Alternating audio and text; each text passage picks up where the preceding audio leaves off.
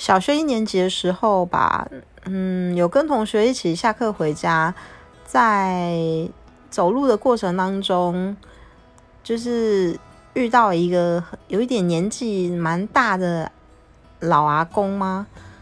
他就是突然就是故意的走进我跟我的同学中间，然后防不防的突然把手伸到我的胯下。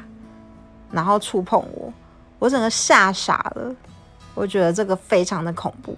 然后直到我现在，我看到有一定年纪、有白发的男性，我都会感到一阵不舒服。